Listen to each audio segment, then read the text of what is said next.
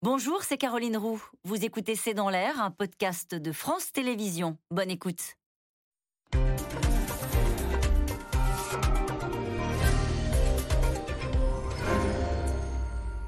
Bonsoir à toutes et à tous. Vladimir Poutine a quitte ou double en lançant la mobilisation partielle et un référendum dans le Donbass. Le maître du Kremlin entend rattacher les régions conquises à la Russie et reprendre l'avantage sur le terrain militaire. Mais voilà, Nombre de Russes acceptent mal l'idée de voir quelques 300 000 des leurs partir au front, tandis qu'à l'international, Chinois et Indiens semblent prendre leur distance avec Vladimir Poutine et sa tonalité va en guerre. Question. Est-on à un point de bascule dans cette guerre en Ukraine?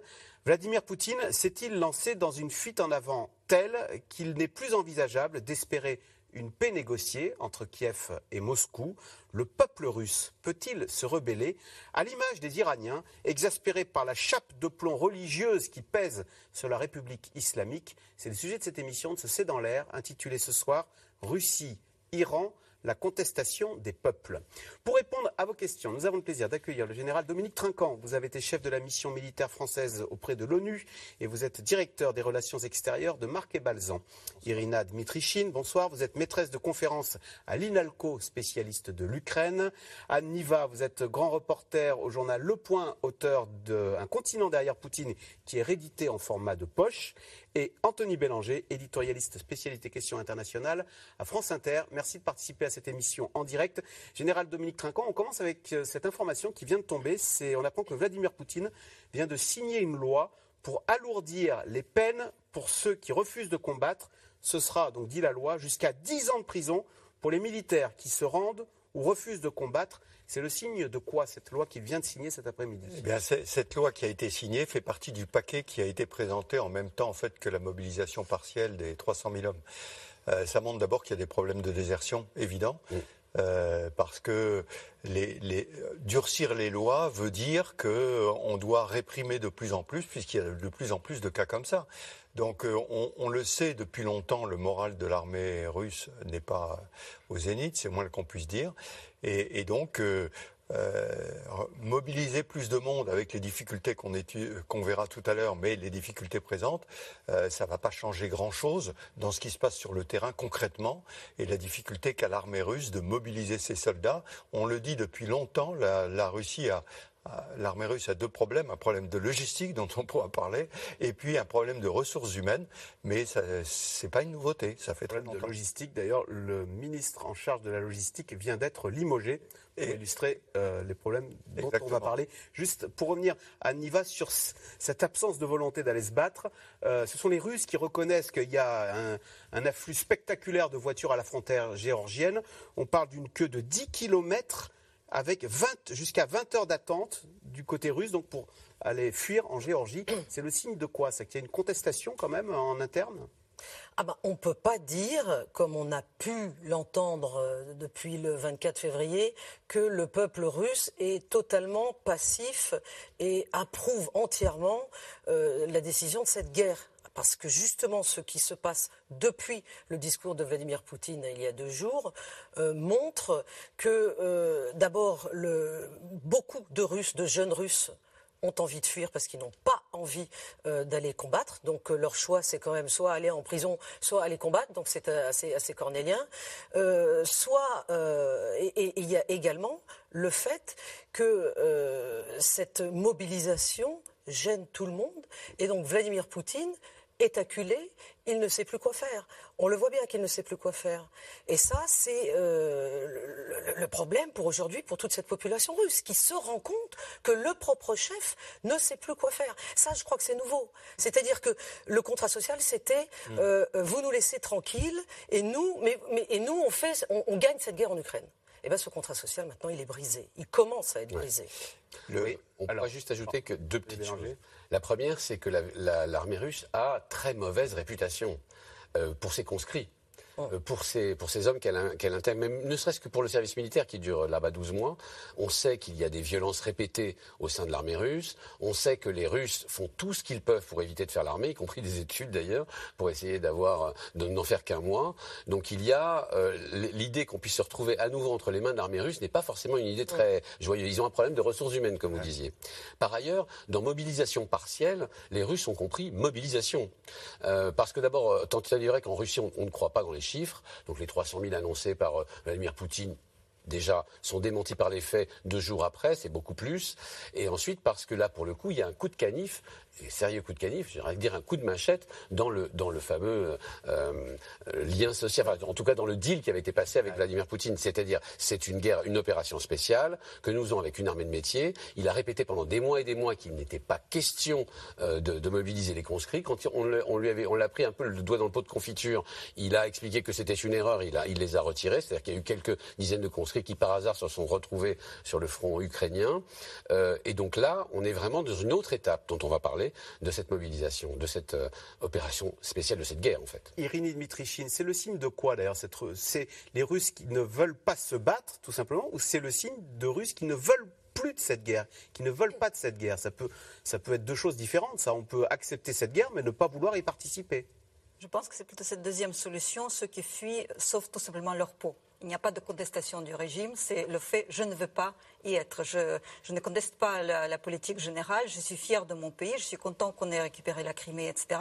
Mais moi, personnellement, je ne veux pas. Euh, Mais pour le pays, pense que c'est bien, finalement, de mener cette guerre Je pense, s'il y a eu une contestation de la politique générale, on l'aurait vu. On l'aurait vu dans, dans, la rue, on l'aurait vu dans les urnes, on ne l'a pas. On a le, vote par les pieds et qui est une affaire individuelle. Et je rappellerai aussi que dans cette mobilisation générale, Poutine prend aussi euh, les Ukrainiens des territoires occupés. Euh, je veux dire aussi bien dans le Donbass que les Tatars de Crimée. Et là, la situation est par particulièrement dramatique parce que les Tatars de Crimée, qui est un peuple qui a déjà été déporté une fois, aujourd'hui on les oblige à se mettre en porte-à-faux à, l'égard de l'Ukraine. S'ils euh, acceptent de combattre, eh bien ils, sont en train de combattre euh, les, troupes ukrainiennes, où il y a aussi les Tatars de Crimée. S'ils refusent de combattre, eh bien ils risquent à terme, si la Russie gagne, une déportation et des représailles. Dans les territoires occupés par les Russes, il peut y avoir des Ukrainiens qui sont restés fidèles à l'Ukraine et à qui on va demander de tirer bien sûr. sur leurs frères ukrainiens. C'est un réservoir d'eau. malgré nous. Un réservoir d'eau à mobiliser et donc euh, ces gens sont euh, euh, donc les gens des de, républiques autoproclamées, DNR et LNR étaient en première ligne et maintenant il y a d'autres territoires qui ont été pris et qui sont aujourd'hui soumis à, la conscription. C'est même non, un mot pour revenir sur ce que disait Irina, sur euh, en fait la différence entre les Russes qui partent maintenant, qui sont là massés aux frontières, qui veulent aller en Géorgie ou ailleurs, en Serbie, et les Russes qui sont partis au tout début. C'est-à-dire que justement, et ceux qui arrivent à Istanbul aussi, on dit que ce ne sont pas les mêmes. D'abord, ils, ils sont plus aisés financièrement ceux qui partent maintenant. Euh, ils avaient plus les moyens euh, de rester. Et justement, là se pose un autre problème, c'est que, et ça va être discuté demain à Bruxelles, mmh. c'est est-ce qu'on les accueille ou pas? Est-ce qu'ils sont considérés comme euh, des Russes qui peuvent venir comme euh, euh, justement avec un visa humanitaire, accueillis parce qu'ils sont contre le régime ou alors justement, comme Irina devait dire, est-ce que alors les pays baltes bien sûr disent que non. ne pas les accueillir Et la France et l'Allemagne disent oui. Et, les, Baltes, pourquoi n'accueillent-ils pas ces Russes qui contestent le, régime? Mais les Baltes disent un Russe c'est un Russe. Disent depuis le départ, ils n'ont jamais changé d'avis. Ils disent que c'est un point de vue très politique des pays baltes et de la Pologne et de la République tchèque, et la République tchèque euh, dirige l'Union européenne en ce moment, qui est de dire que euh, ce ne sont pas des Russes fiables. Hmm. Ce sont des Russes parmi lesquels il pourrait y avoir justement des gens qui, euh, tout en ne voulant pas aller combattre, hmm. Hmm. soutiennent le régime de leur pays. Voilà le dilemme aujourd'hui en tout cas. Et juste, juste un point sur ce sujet de ressources humaines. Hmm. C'est la deuxième fois que le président Poutine prend des mesures, mais la première fois, il faisait appel à volontaires. Et les volontaires, dans les républiques, et les républiques devaient monter des bataillons de volontaires. À l'évidence, ça a été un échec. Hmm. Et donc, euh, après cet appel à volontaires, il est obligé d'appliquer la contrainte. Mm. Et en Russie, on sait très bien que quand on annonce 300 000, ça veut dire un million d'eux, que euh, tout est faux là-dedans. Et ce qui crée le mouvement qu'on voit aujourd'hui, ce ne sont plus des volontaires. Chacun sait qu'à un moment ou à un autre, il pourra être mobilisé, même si on a, pour rassurer les gens, parlé de, euh, de mobilisation partielle. En fait, c'est faux. Mhm. C'est une mobilisation qui, se, qui se cache. Mais Donc les familles russes vivent dans la crainte de recevoir un courrier ou d'avoir un officiel euh, qui vient sonner à la porte chez vous Mais qui l'ont déjà. Et c'est déjà en... Alors il y a des images russes naturellement qui montrent l'enthousiasme populaire pour monter dans deux cas. Il y a les deux Mais ailleurs, euh, bon, et il y en a certainement qui le font euh, volontairement, mais il y a quand même beaucoup de gens qui n'ont pas du tout envie de partir. Anthony sur une, sur une inégalité territoriale. Hein. Je rappelle que malgré tout, quand même, on épargne un peu plus les régions de, on va dire, à l'ouest de l'Oural, et surtout les grandes villes urbaines. Et, urbaines. Ah, Moscou est un peu préservé. Enfin, un peu préservé pour l'instant. Et pour l'instant, on sait que par exemple la Yakoutie s'est beaucoup plainte d'avoir euh, disproportionnellement à l'est euh, perdu, à hein. fournir énormément d'hommes. Non, euh, pour cette mobilisation-là, proportionnellement, elle fournit beaucoup plus d'hommes. C'est-à-dire plus on est loin de la capitale, plus on est sibérien, plus on est mobilisable. Pour une autre raison, c'est que en fait, ce qui est presque militaire, c'est qu'il y a une identification beaucoup plus évidente entre l'ouest de la Russie ah. Moscou, Saint-Pétersbourg, et les Ukrainiens. En plus, c'est à eux que ça fait 20 ans que Poutine ne cesse de leur dire que c'est un peuple frère. S'il y a bien euh, une population qui se sent, ne serait-ce que familièrement, proche familièrement, c'est-à-dire avec des liens familiaux, proche de, l'Ukraine, c'est ceux qui vivent pas trop loin d'elle de, de, et, qui et qui partagent la même ère culturelle. Les Yakoutes, c'est moins évident. C'est aussi une différence selon les régions riches et pauvres.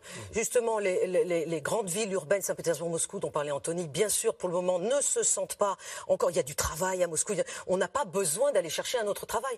Or, dans les mois précédents, c'est justement en Bashkirie, en Yakoussi, etc., euh, que euh, les, volontaires euh, avaient, se disaient voilà, je vais me faire de l'argent en allant en Ukraine aujourd'hui. Et puis il y a une espèce de concurrence entre, par exemple, les régions, les gouverneurs, les régions, et évidemment Ramzan Kadyrov, qui est le leader de la Tchétchénie, qui n'en perd pas une pour se faire remarquer et pour faire du zèle, et qui lui dit moi je suis le premier à, euh, le plus recruter, et il, se vante qu'il recrute beaucoup plus que d'autres gouverneurs de la région. la contrainte, hein, il envoie quand même ses hommes. Euh, Alors on voit des images effectivement de bus avec des Tchétchènes qui partent, je dirais pas en chantant, mais euh, l'air content, et puis on a d'autres images aussi où ça se passe très mal. Donc c'est, on a les images contraires qui viennent de Russie aujourd'hui. Ça c'est très intéressant. En Tchétchénie, ce qui est intéressant, c'est qu'Adirov vient de dire je ne mobiliserai pas plus. Ah. J'ai déjà trop mobilisé. Je suis à 250% par rapport aux autres. Que les autres régions fournissent un Alors l'histoire semble donc s'accélérer en tous les cas ces derniers jours. En Russie d'abord, où Vladimir Poutine fait face à une contestation hein, depuis son appel à la mobilisation.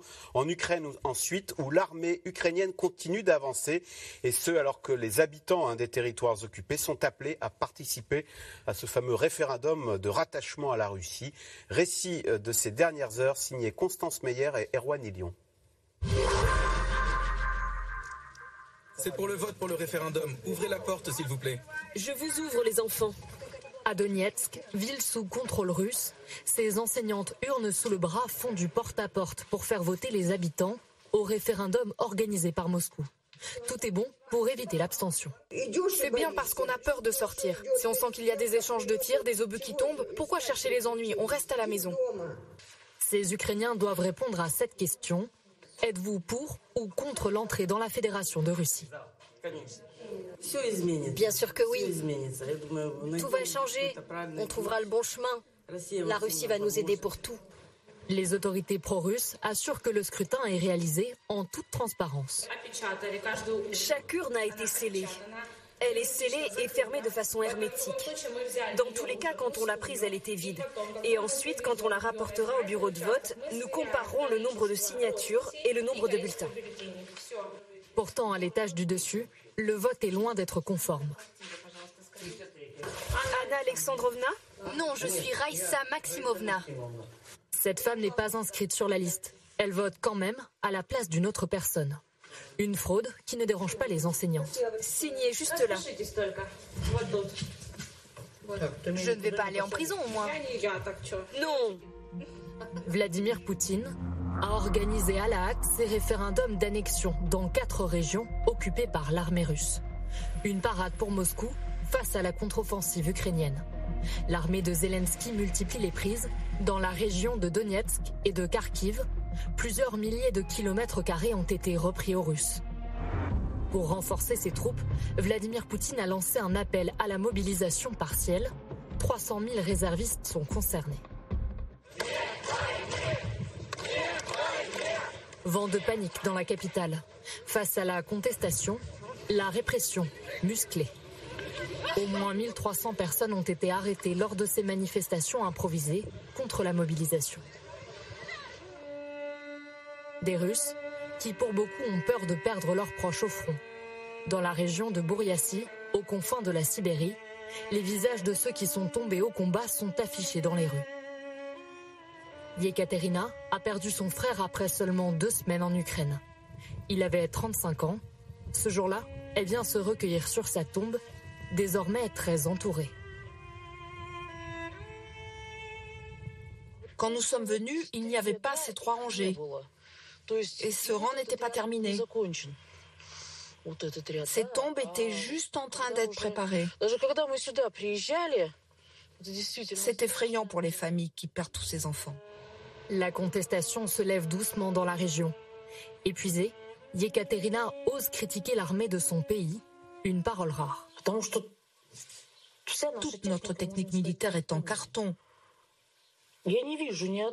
Je ne vois pas un seul pays qui soutienne son armée de manière aussi bête que nous. Le Kremlin, lui, revendique une bonne mobilisation. Déjà 10 000 hommes se seraient présentés volontairement. Pour les récalcitrants, les soldats savent être persuasifs. Fermez-la et tenez-vous. Vous n'êtes plus des enfants, vous êtes des militaires maintenant. Vladimir Poutine vient de signer une loi pour alourdir les peines pour reddition ou refus de combattre, jusqu'à 10 ans de prison. Car la peur d'être mobilisé a poussé des milliers de Russes à fuir le pays ces derniers jours, notamment en Turquie, en Géorgie ou comme ici en Arménie. Avez-vous acheté un billet facilement? Oui, mais il m'a coûté très cher. Combien? 1800 euros l'aller. Des arrivées massives de déserteurs et une question délicate pour les Occidentaux. Faut-il les accueillir? L'Allemagne l'envisage, d'autres pays craignent pour leur sécurité. Une réunion d'urgence des ambassadeurs des 27 est prévue lundi à Bruxelles. Question téléspectateur Aniva. Si, comme on le pense, ces référendums sont positifs pour la Russie, qu'est-ce que cela changera sur le front de la guerre? C'est-à-dire qu'on aura quand même acté que les territoires occupés sont désormais russes. Enfin, qui aura acté? C'est la Russie qui va acter euh, tout, ce, jeu des référendums, cette organisation des référendums. Je crois que tout le monde a bien compris, euh, dans le monde entier qui s'intéresse à cette guerre, qu'ils ne seront reconnus par personne. Mm. Et que tout cela sert la politique interne russe. Mm. Mais c'est le seul but. Pour le moment, euh, Vladimir Poutine ne se préoccupe de cela. Il veut, comme il dit, poplan ou poplan, ou ça veut dire selon le plan, il veut continuer à avancer selon le plan, comme il a fait en Crimée en 2014. Mais se pose alors quand même une question, c'est que qu'est-ce qui va se passer si la Russie annexe ces territoires euh, comme... Euh, les intègre à la Russie Oui, les intègre à la Russie. Comme la Crimée Oui, comme la Crimée, si, mais je vous rappelle qu'elle ne les contrôle que partiellement. Donc si elle les annexe après les référendums en les contrôlant que partiellement, et si l'Ukraine reprend par la suite du territoire, de ces territoires annexés, russe. Qu'est-ce qui va se passer? Donc là, je, ne sais pas si c'est euh, si c'est prévu par Vladimir Poutine. On peut considérer que les intérêts, il pourra considérer que les intérêts vitaux oh, de la Russie sont en jeu et donc c'est le bouton nucléaire? Non, non, non, non, c'est le mécanisme que Poutine met en œuvre et où il cherche une fois de plus à nous effrayer en disant voilà ce qui va se passer. Euh, il n'y aura pas de bouton nucléaire, croyez-moi. Euh, prends rarement des paris. Donc, c'était du bluff. Euh, mais bien sûr, euh, là, il, est, non mais le plan se déroule comme prévu, pas du tout. Mm. On le voit bien. Il est obligé de mobiliser plus. Il renvoie le général qui s'occupait de la logistique. Il fait les référendums. Rien ne se passe comme il l'avait prévu. Mais ce qu'il y a d'important, c'est vis-à-vis de la Russie, c'est qu'il veut montrer que le chef est toujours présent, contrôle toujours les choses et dirige. Une petite encore à, cela, c'est que quand il a annoncé la mobilisation, il a dit en gros, c'est pas ma, c'est ma décision, mais proposée par le ministre de la Défense. Donc ça vient pas de moi. Donc déjà, il se défausse un petit peu. Donc, si vous voulez, tout ceci, il le déroule pour nous faire peur, en nous disant, vous voyez, ça va être la Russie. Donc euh, là, on va prendre tous les moyens. Au passage, le président Poutine lui-même n'a pas employé le terme de menace nucléaire. Il a même été plus loin. Il a dit si l'Occident utilise l'arme nucléaire, je pourrais l'utiliser. Ça veut dire quoi? Ça veut dire je ne l'utiliserai pas en première frappe. Et ça, c'est très important à décrypter quand même. Irina Dmitrichin, pour revenir sur ces référendums, est-on bien sûr d'ailleurs que ces peuples qui vivent dans l'est de l'Ukraine, où il y avait des pro-russes, hein, est-on bien sûr qu'après tout, ils disent bah, finalement, ce serait peut-être. Euh, est-on bien sûr qu'ils veulent, euh, qu'ils, ne sont pas attachés à la Russie On voit dans les reportages des gens, des, femmes dire bah, écoutez, nous, moi j'aime bien les Russes et ils nous protègent, eux. Il y a eu un sondage en Ukraine en janvier et février, avant la guerre, euh, dans les territoires ukrainienne, de, l'Est, donc, contrôlée par l'Ukraine, non pas dans les territoires qui avaient déjà été occupés, sur euh, le choix et leur attachement. À plus de 80%, les gens étaient attachés à l'Ukraine. Ah. Donc, ce qui veut dire qu'il y a bien sûr euh, un, petit pourcentage qui, qui, estime que, que, la Russie leur est plus proche et qui souhaite euh, aller avec la Russie, mais les 80% en question, qui vient s'ajouter à, à tous les sondages précédents, c'est-à-dire aussi bien en 91 quand l'Ukraine a proclamé son indépendance que euh, donc, euh, ces sondages différenciés qui étaient réalisés régulièrement en Ukraine pour montrer est-ce qu'on est plus attaché à l'Ukraine à l'ouest qu'à l'est, au centre, etc. Ces sondages ont toujours été majoritairement pro-ukrainiens. Donc euh, ici, c'était le contraire. Il n'aurait pas eu besoin de monter toute cette farce, de, faire toutes ces fraudes, etc. Donc euh, il n'y a pas à s'interroger sur la réalité, de douter en quelque sorte de la réalité du terrain. Les gens qui se prononcent aujourd'hui le font euh, sous la contrainte donc il faut aussi tenir compte du fait qu'il y a quand même beaucoup de gens qui sont partis. Eh les, les pro-ukrainiens sont partis. Ils ne sont restés que des gens qui soit ne pouvaient pas partir, soit peut-être euh, souhaitaient rester. Ensuite, c'est pas forcément un attachement à la Russie, c'est un attachement plutôt à l'époque soviétique. C'est un attachement, c'est souvent des personnes très assez âgées qui se souviennent de l'époque, estiment-ils meilleurs parce qu'ils avaient 20 ans tout simplement euh, à l'époque de l'Union soviétique. Et puis parce que c'est vrai que l'Union soviétique, c'était une promesse, euh, va d'union des peuples. Enfin, bon, bref, s'ils y ont cru, en tout cas s'ils y ont vécu en étant jeunes, ils pouvaient, ils sont plus attachés à ça. C'est un attachement presque sentimental à la Russie chez une toute petite partie de la population. Mais cela dit, pour savoir qui vote dans ces régions, d'abord un, il ne s'agit pas de référendum, il ne s'agit pas d'élection. Enfin, quelles sont les populations qui sont dans ces régions Mais il suffit de regarder les chiffres. Vous avez près de 7 millions d'Ukrainiens de l'intérieur, d'Ukrainiens qui sont des déplacés de l'intérieur. Et vous avez 7, à peu près 7 millions d'Ukrainiens qui sont en ce moment réfugiés à, à, euh, à l'étranger, donc en Europe occidentale. Ça signifie en fait que cette région, ces régions, s'est vidée, vidé. de la population la, plus... Euh, euh, Général Dominique Trinquant, si comme on le pense, ces référendums donc euh, positifs, je reviens à la question, qu'est-ce que ça changera sur le front de la guerre? Et est-ce que l'arrivée quand même de tous ces réservistes, de 300 000, donc selon Vladimir Poutine, euh, quand même, il y a un moment, ça peut, est-ce que ça peut changer le cours de la guerre? Voilà. Alors, bah, le premier point, c'est qu'aujourd'hui, les deux offensives au sud à Kherson et au nord du côté d'Izium fonctionnent. De l'Ukraine. De l'Ukraine. ça fonctionne et continue à avancer. le deuxième point, c'est que intégrer 300 000 réservistes dans une armée qui est en train de faire la guerre, c'est extrêmement compliqué. Au-delà du fait que le président Poutine a dit qu'il faudrait les former, mais personne n'y croit, il y aura peut-être une formation. Est-ce que ça sera une semaine, quinze jours, trois semaines J'en sais rien. Mais ensuite, il faut les intégrer dans des unités qui sont au combat. Et ça, c'est quand même beaucoup plus euh, compliqué.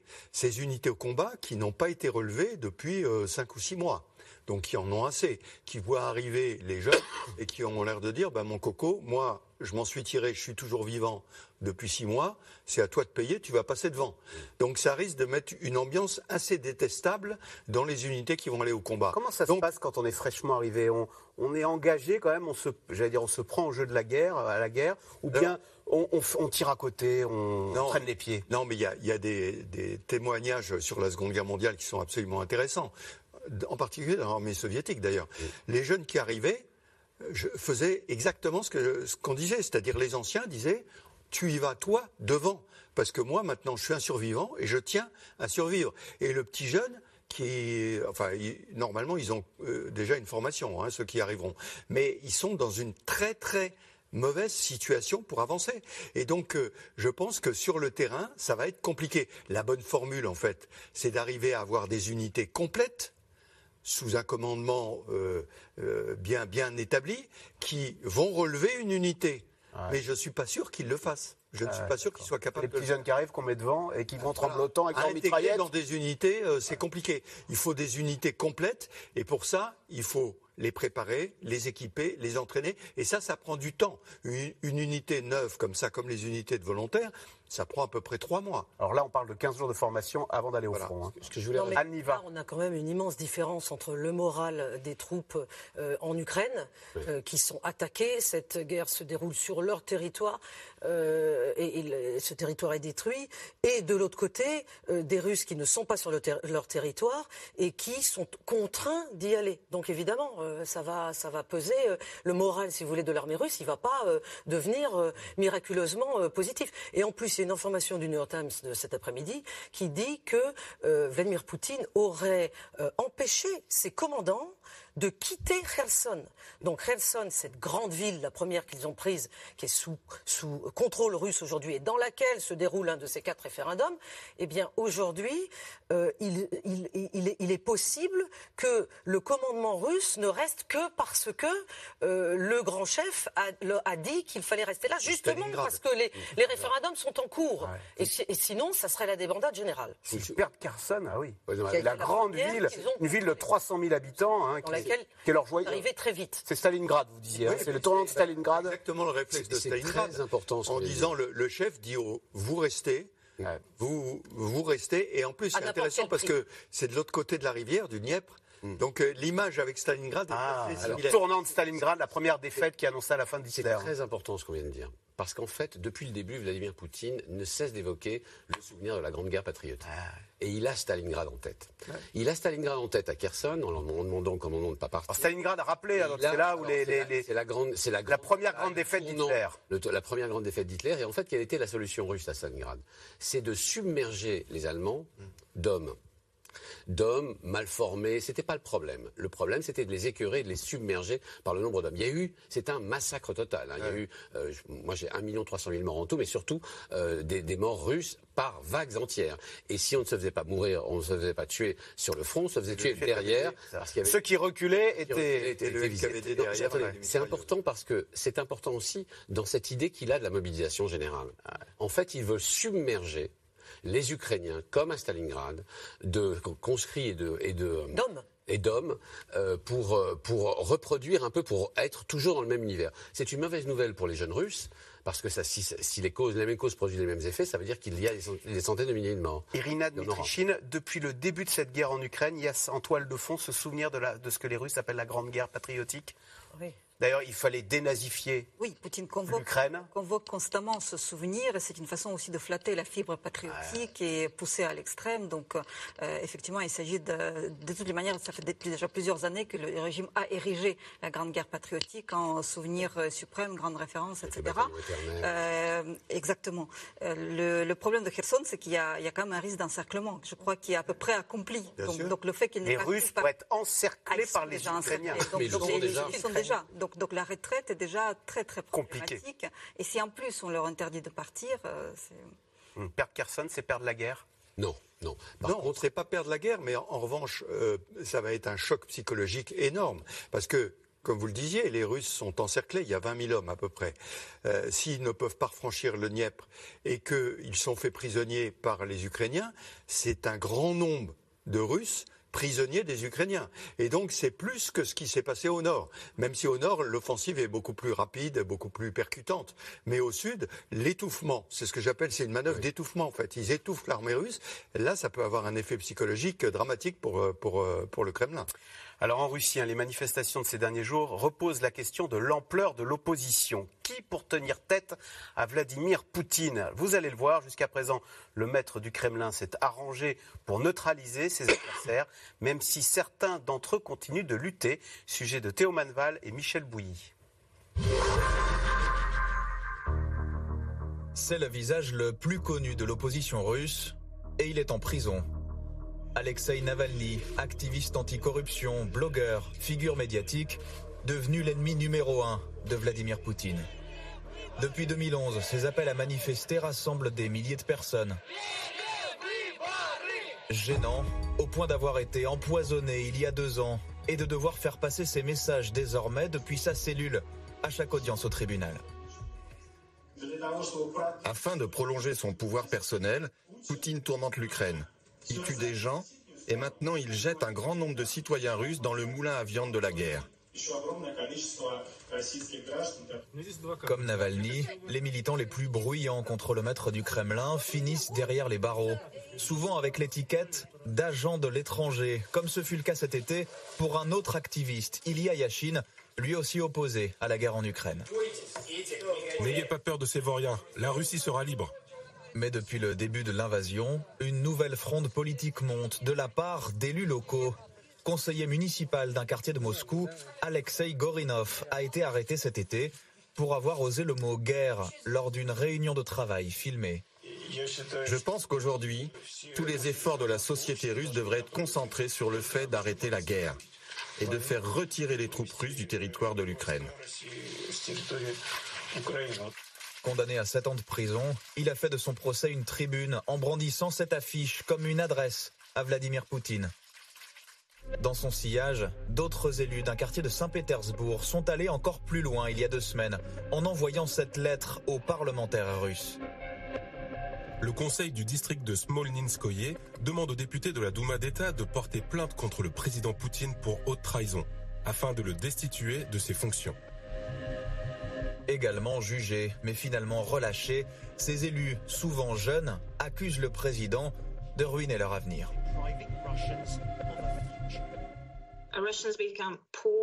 Les Russes sont devenus pauvres. Nous ne sommes plus les bienvenus nulle part et il y a moins de marchandises dans les magasins.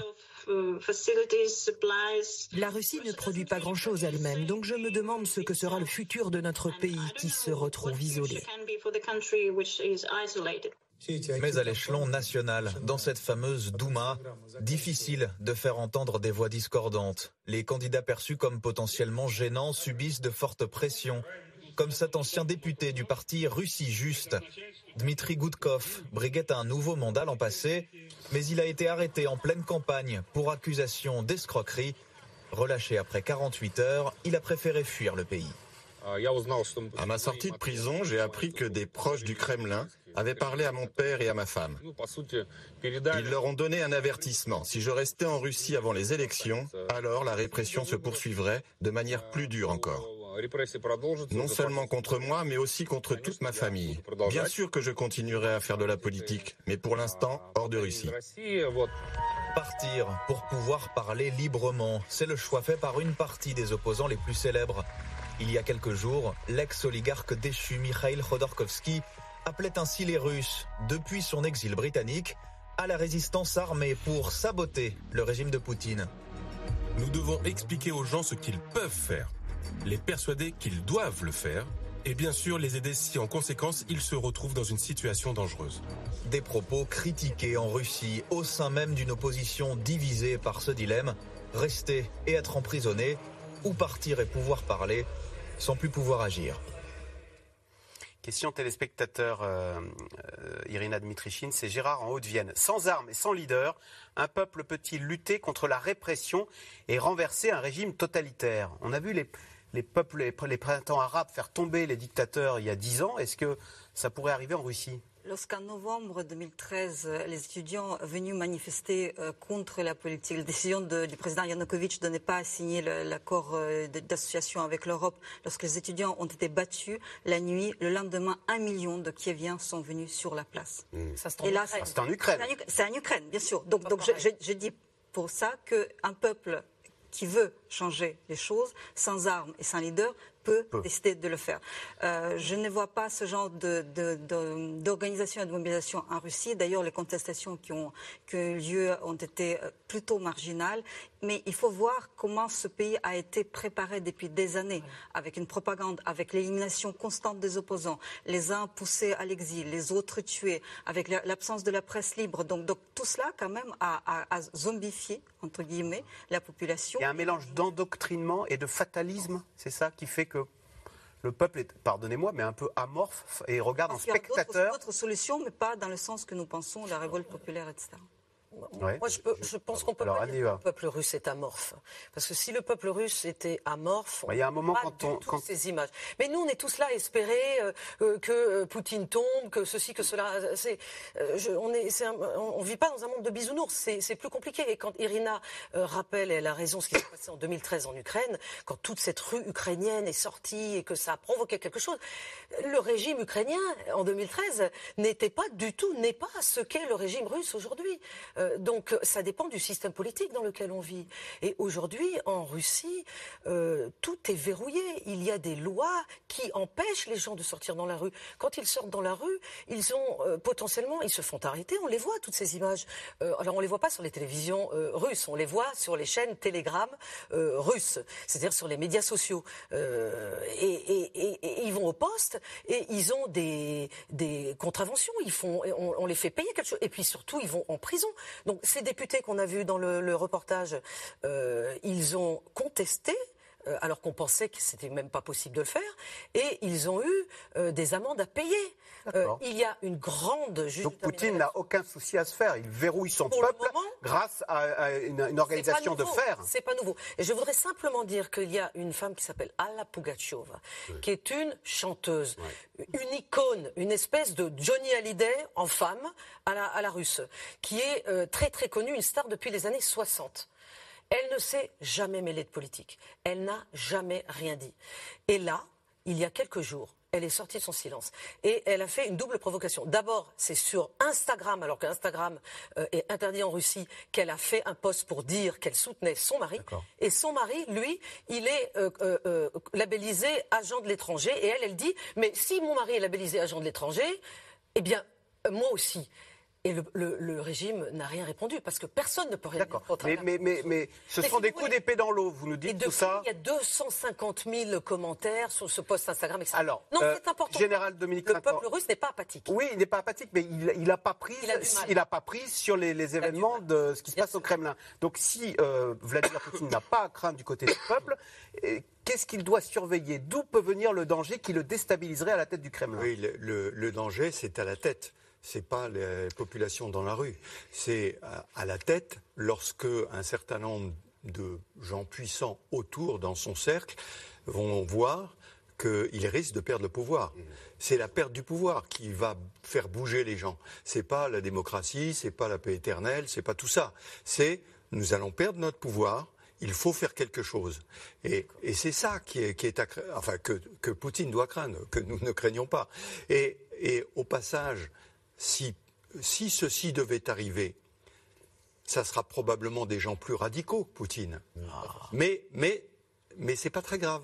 Parce que ça veut dire, c'est grave pour les Oui, Russes, mais voilà. pas pour nous. Parce que ça veut dire qu'on pourra discuter avec quelqu'un d'autre. Quelqu'un qui n'est pas à l'origine de la guerre. Quelqu'un qui n'a pas cette continuité depuis. euh, Et, donc, non, non, non, mais. et Oui, oui, oui, attendez.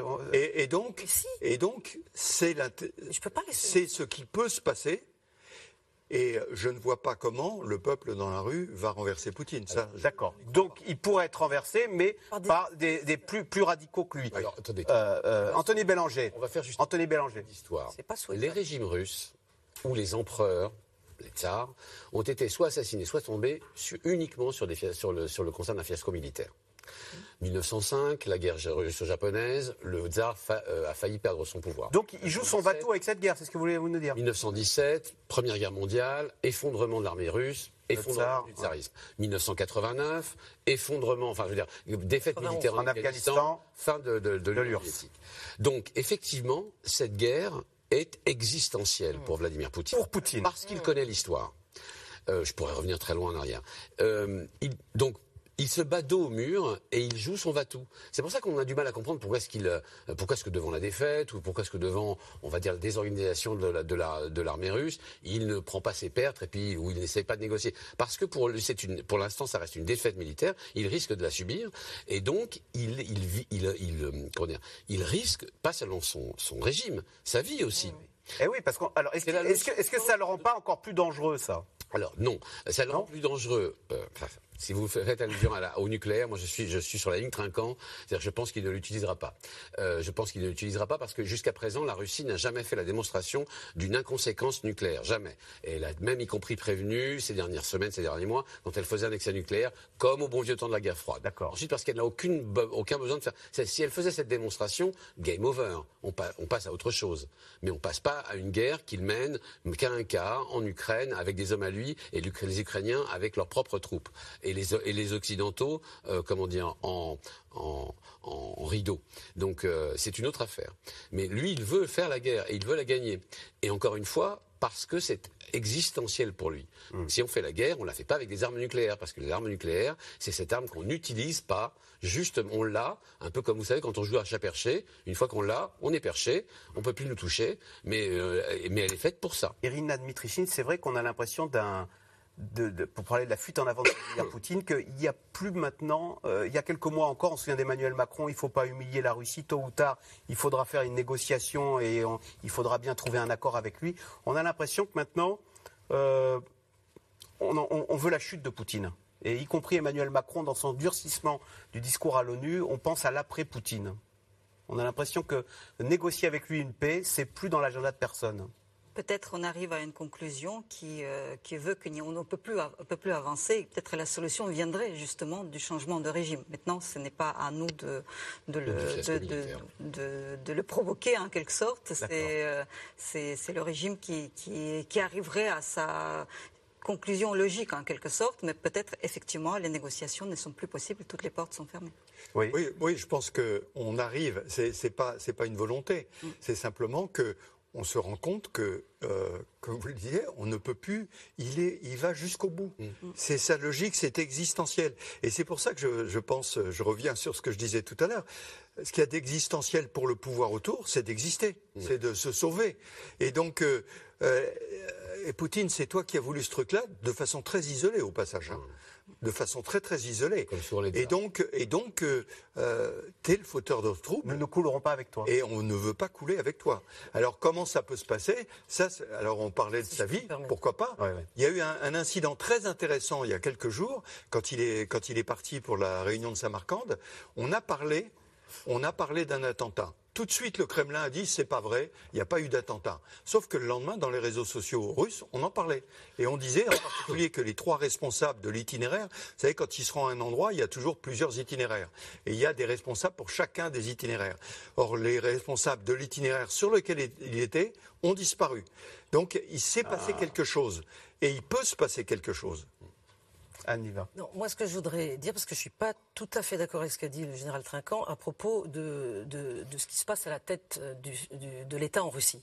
D'abord, euh, ni le général Trinquant ni moi-même ne le savons véritablement, bien sûr, euh, et, et c'est difficile d'analyser. Mais ce qui est un fait, c'est qu'effectivement, les voix d'opposition qui se font entendre en Russie aujourd'hui ne sont pas des voix libérales du tout.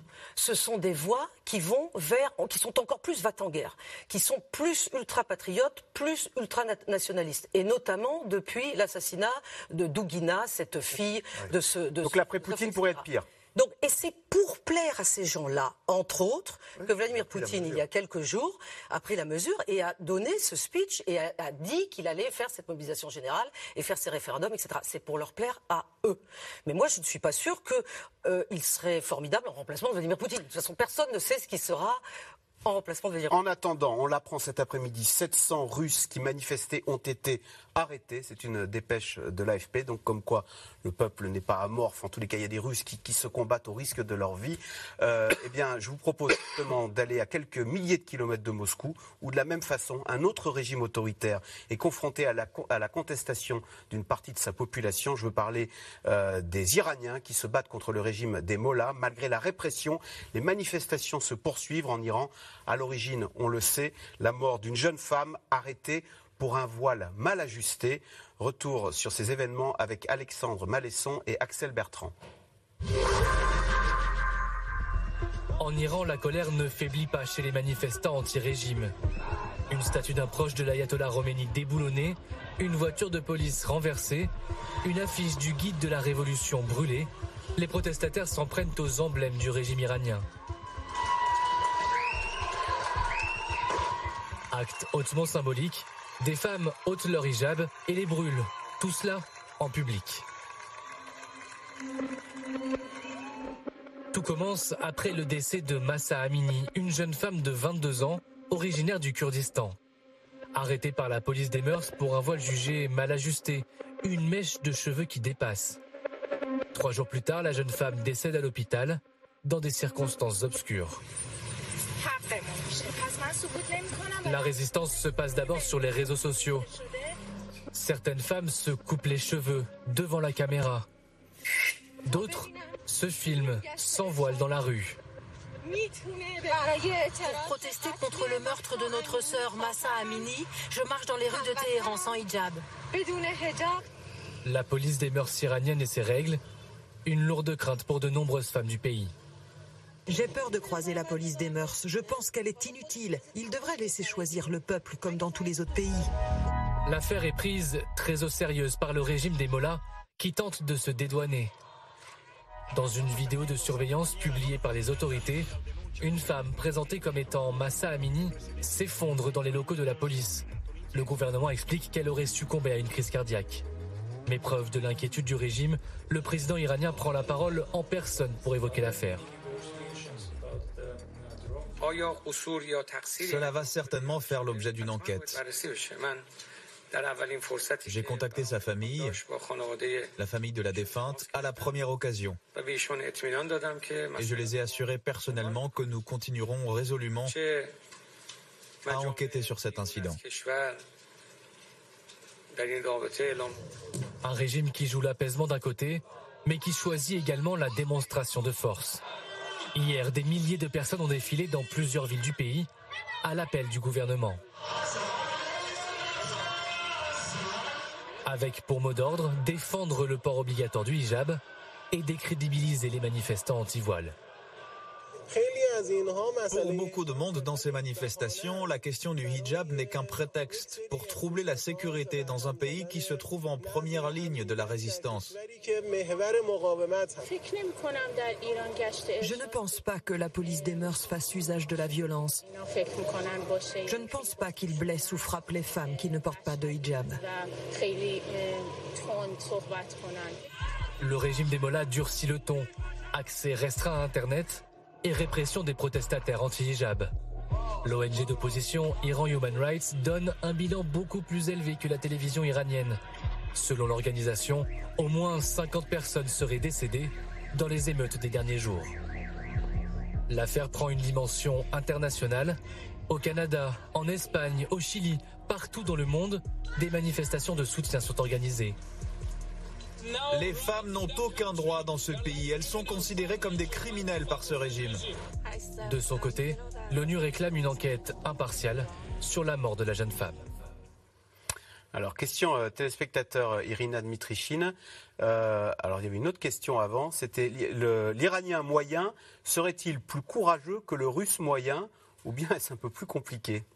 Je vais me réfugier derrière le bout de phrase, donc c'est un peu plus compliqué, j'imagine, mais euh, euh, je ne suis vraiment pas experte pour parler de la société iranienne, donc je laisse la réponse à. Est-ce que, euh, Anthony Bélanger, le fait que ça vienne des femmes, est-ce que ça ne déstabilise pas Et, du voile, qui est quand même le symbole de, ce régime islamique, le symbole de la révolution de 79, est-ce que ça, ne fragilise pas quand même les fondements de la légitimité de ce régime? D'abord, les femmes ont fait la révolution en 79. Les femmes sont aujourd'hui en Iran la pointe la plus éduquée, la plus avancée de la société iranienne. Elles sont 60% les universités contre 40% d'hommes. Elles sont médecins, elles sont professeurs d'université. Parce que paradoxalement, en fait, la révolution euh, iranienne islamique a favorisé l'éducation des femmes pour peu qu'elles soient dans des, dans des universités à part. Hein. Elles sont éduquées mais chaperonnées par les hommes. Voilà, elles sont, elles sont éternellement mineures, c'est ce qu'on dit toujours. Mais par ailleurs, euh, il faut bien comprendre ce que c'est que l'Iran. C'est un pays de jeunes dirigé par des vieux. Mmh. C'est-à-dire le, le, le, le, leader suprême à 79 ans, je crois, euh, et l'ensemble de la classe politique euh, se fait, fait, référence soit à la révolution islamique il y a 40 ans, or 80% de la population iranienne n'a pas vécu la révolution islamique, et ensuite euh, ont des, des, des, schémas de, de, de, de pouvoir qui sont des schémas religieux, des schémas qui ne, tiennent pas compte la, de la liberté individuelle ou tout simplement de la liberté de s'exprimer, toutes choses qui sont insupportables aux plus jeunes par ailleurs, je voudrais dire qu'il y a toujours eu des manifestations de femmes en, Iran. Toujours. Elles ont été au cœur des manifestations de 2009 au moment de la, révolte étudiante. Elles ont encore été en partie celles, dans, les manifestations de 2019-2020. Oui, mais c'était pour les questions de pouvoir d'achat. Là, c'est quand même contre le voile. D'accord. Euh, D'accord. C'est une, une, une revendication sociale qui touche le cœur du régime. C'est pour ça qu'on les fait. C'est-à-dire que si vous voulez abattre un régime, vous touchez ce qui est le plus sensible chez, chez, dans un régime. C'est en l'occurrence le le rôle de la, femme, son exposition, son, dans, son, dans l'espace public et le fait qu'elle porte le voile, parce que c'est évident, c'est un symbole. Anne va votre, votre regard, votre analyse sur cette révolte, est-ce que c'est une révolte de plus qui sera matée comme les précédentes parce que le régime a l'habitude, ou est-ce qu'à un moment, euh, c'est compliqué euh, d'imposer une main de fer quand on a euh, une jeunesse qui n'est plus du tout en phase avec ce paradis vert qu'on nous avait promis en 1979 Alors, je ne sais pas ce qui va se passer en Iran, je n'ai pas de boule de cristal, mais je trouve que les images qu'on a vues dans le reportage et qu'on voit partout sur Internet sont exceptionnelles. C'est-à-dire ces images de femmes qui se coupent une mèche de cheveux ou qui justement se filment, se font des selfies, des vidéos selfies en marchant dans la rue en disant je marche sans voile, je marche sans voile, quelle liberté. Je trouve ça absolument extraordinaire. Alors, euh, est-ce une coïncidence? Mais juste je reviens à l'Ukraine un instant, puisque aujourd'hui, euh, le président ukrainien Volodymyr Zelensky a expulsé d'Ukraine l'ambassadeur ah. d'Iran. Oui à cause des histoires de drones qui, qui servent l'armée russe. Général Trinquant, le régime iranien veut absolument avoir la bombe atomique parce qu'il la voit comme une assurance vie. Le jour où je l'ai, je suis indéboulonnable parce qu'inattaquable. Est-ce qu'en fond, euh, ce qu'il n'a peut-être pas remarqué, c'est que la, la, plus menaçante des contestations, elle vient de l'intérieur. Et là, la bombe atomique, elle vous sert à rien. Oui, mais là, il a un système répressif extrêmement et efficace. Les passes d'Aran, euh, la police euh, euh, qui, on, a vu des images quand on dit qu'elle n'est pas violente, elle est extrêmement violente quand elle arrête, elle arrête les femmes.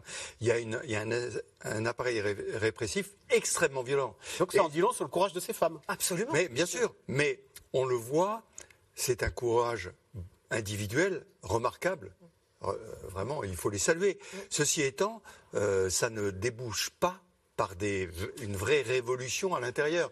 Je voudrais, je voudrais rappeler que quand même les régimes qui sont tombés sont souvent des régimes qui n'ont pas su, euh, et je ne prêche pas en leur faveur, hein, euh, être assez durs. Mmh. Les régimes qui sont durs arrivent à se maintenir.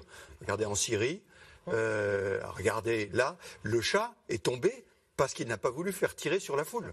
Donc il euh, y, a, des tas de, phénomènes qui font que quand vous avez un système très répressif comme ça, ça n'empêche pas le courage de ces femmes ah de se montrer, mais ça ne renverse pas pour autant le régime. comment Russie Alors, même si beaucoup disent ces révoltes elles sont la conséquence du durcissement du régime qui fait qu'on maintenant on, envisageait même de mettre des vidéosurveillances pour voir avec euh, euh, si les, voiles étaient bien ajustées en permanence dans la rue. Vous avez plein de, il y a plein de types de régimes, plein de types de raisons de, raisons de, chuter. Moins, il faut comprendre que c'est un régime qui a adossé une révolution.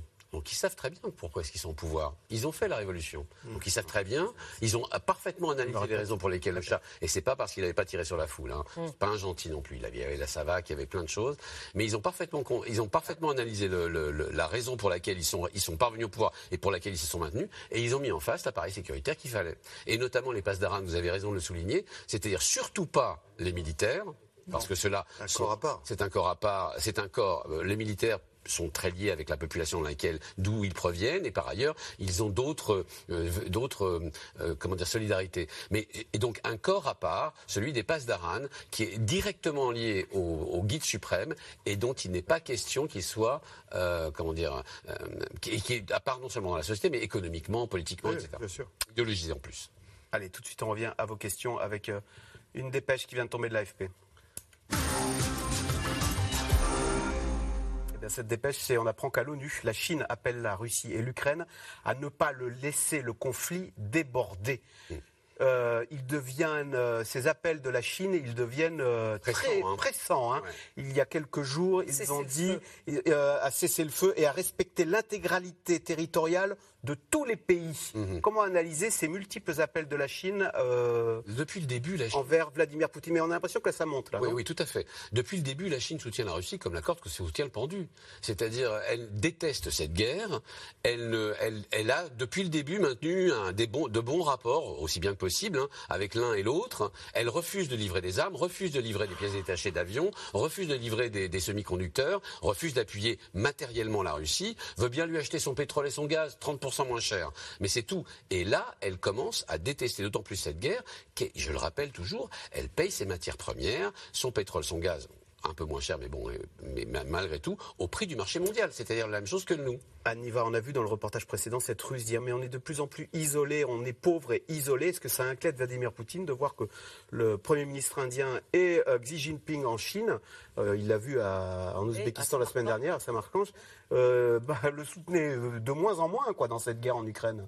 Je crois qu'effectivement, il est- il n'est pas possible que Vladimir Poutine soit satisfait de se sentir lâché par deux aussi grandes puissances, la Chine et l'Inde. Ça n'est pas possible. Parce qu'il a beaucoup misé, Vladimir Poutine, dans les années précédentes, sur euh, sa politique de bon voisinage avec la Chine. C'est quand même euh, le pays avec lequel ils ont le plus de frontières communes, euh, plusieurs milliers de kilomètres.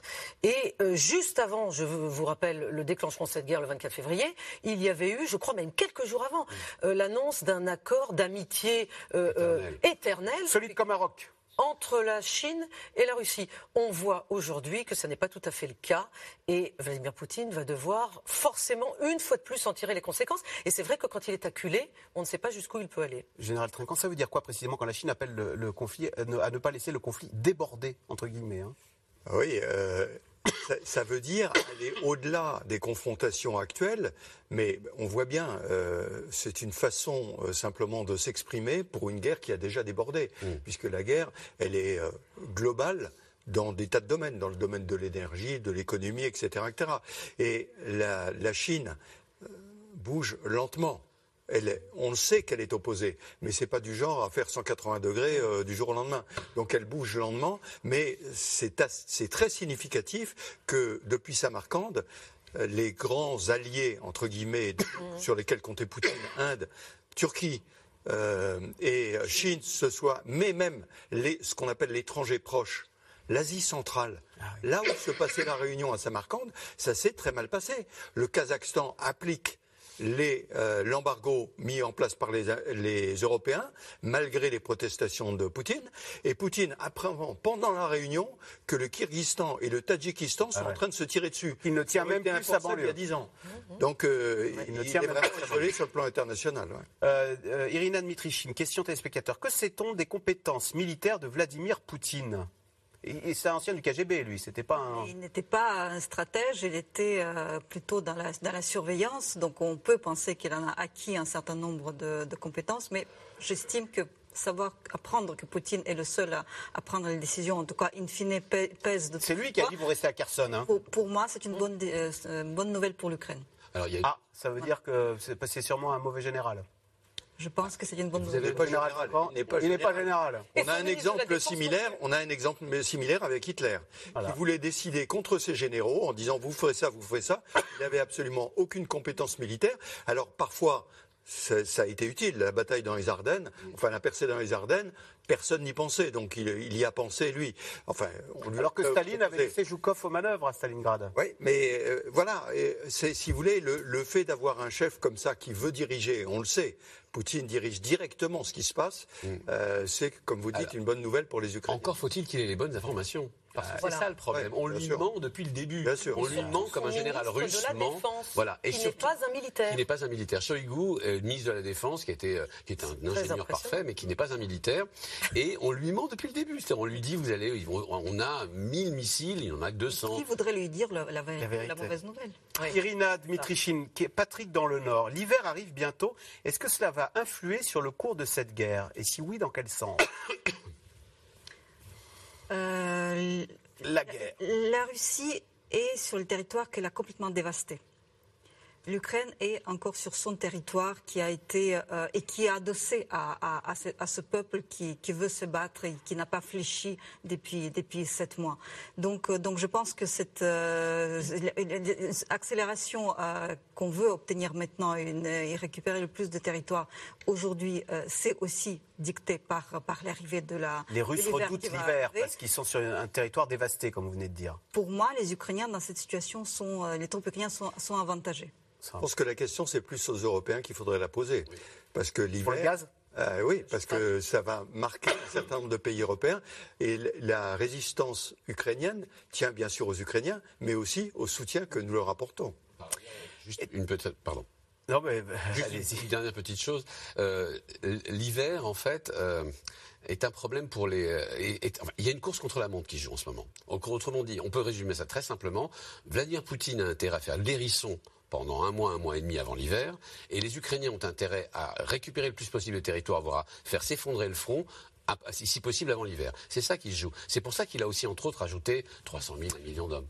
Alors, euh, Anniva, question qui vient du Texas. Comme quoi, l'Internet, ça traverse l'Atlantique à la vitesse de la lumière. Nicolas, qui s'interroge, est-on en mesure de connaître la part des pro-Poutine et des pro-Zelensky en Crimée? Ah, alors, euh, je ne peux pas avoir donné une réponse. Parce qu'on dit, qu'ils sont assez russophiles. Hein, Mais en Crimée, effectivement, si la Crimée en 2014 a été prise par les Russes aussi facilement, c'est-à-dire sans un coup de feu, et sans d'ailleurs que ça n'émeuve profondément euh, les Occidentaux. Hein. C'est pas ce qui s'est passé en 2022.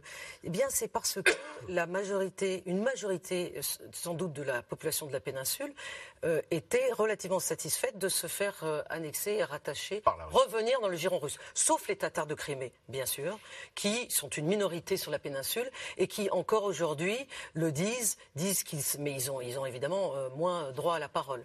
Est-ce que ça risque pas là le danger C'est quand Zelensky, si euh, grisé par ses succès militaires, qui veuille récupérer la Crimée. C'est ce qu'il dit. Vladimir oui, Zelensky mais... dit qu'il veut récupérer la Crimée. Et que diront les Américains? Ils continueront à fournir des, des armes de, pour, Ça euh, sera justement, on verra euh, jusqu'à quand ça peut continuer. Le fait que. Où les Américains aideront-ils Zelensky?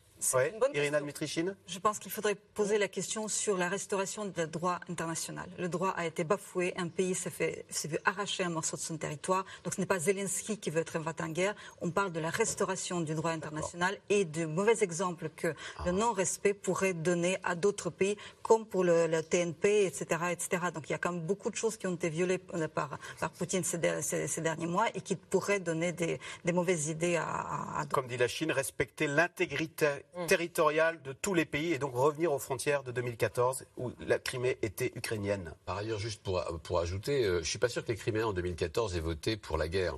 C'est-à-dire euh, ceux qui sont pour les. En fait, ce que je dis là est très sérieux. Ça veut dire qu'en fait, en 2014, ils ont voté, ils ont voté oui à la Russie. Enfin, en tout cas, ils ont. Oui, enfin, euh, dans le ont, même genre de référendum qu'aujourd'hui. Tout à fait. Euh, parce que c'est parce qu'il n'y avait pas eu de coup de feu. Là aujourd'hui, on a vu des, des, lignes, enfin, je veux dire, des files entières de voitures fuir la, la, ah. la Crimée parce que tout à coup, la guerre s'invitait en Crimée. Et ça, ça peut changer un peu la donne sur la population de la Crimée. Les forces spéciales françaises officielles et clandestines sont-elles présentes sur le Ouf. terrain ukrainien? Général Dominique Trinquant, pouvez-vous nous révéler un secret Non, alors d'abord, je révélerai rien du tout et puis je reprendrai la formulation. Les forces spéciales officielles et clandestines, les forces spéciales sont officielles.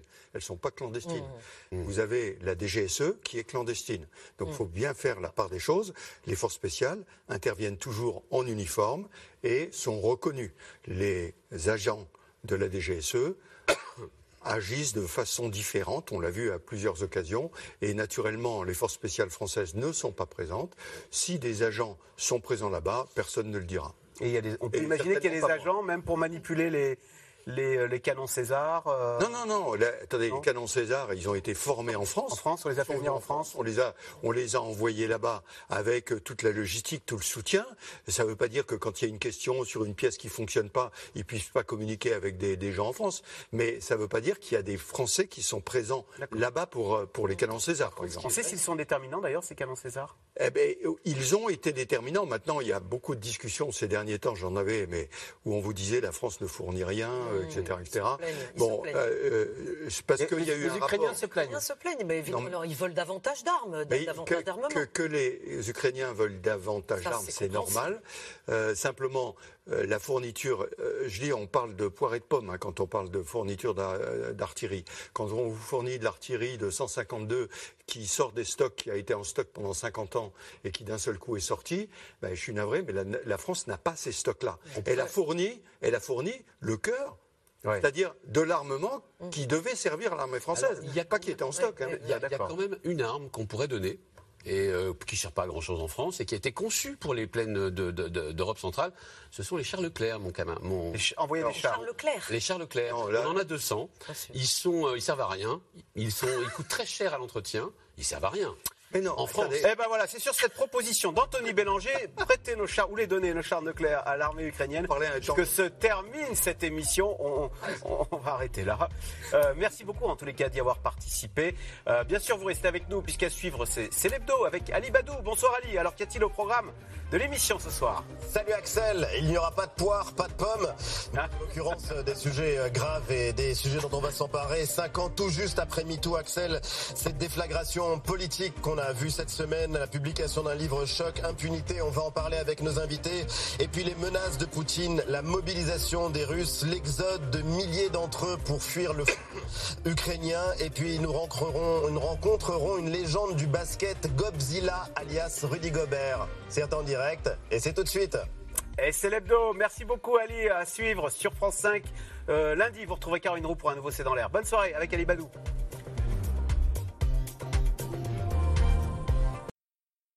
C'était C'est dans l'air, un podcast de France Télévisions. Alors s'il vous a plu, n'hésitez pas à vous abonner. Vous pouvez également retrouver les replays de C'est dans l'air en vidéo sur France.tv.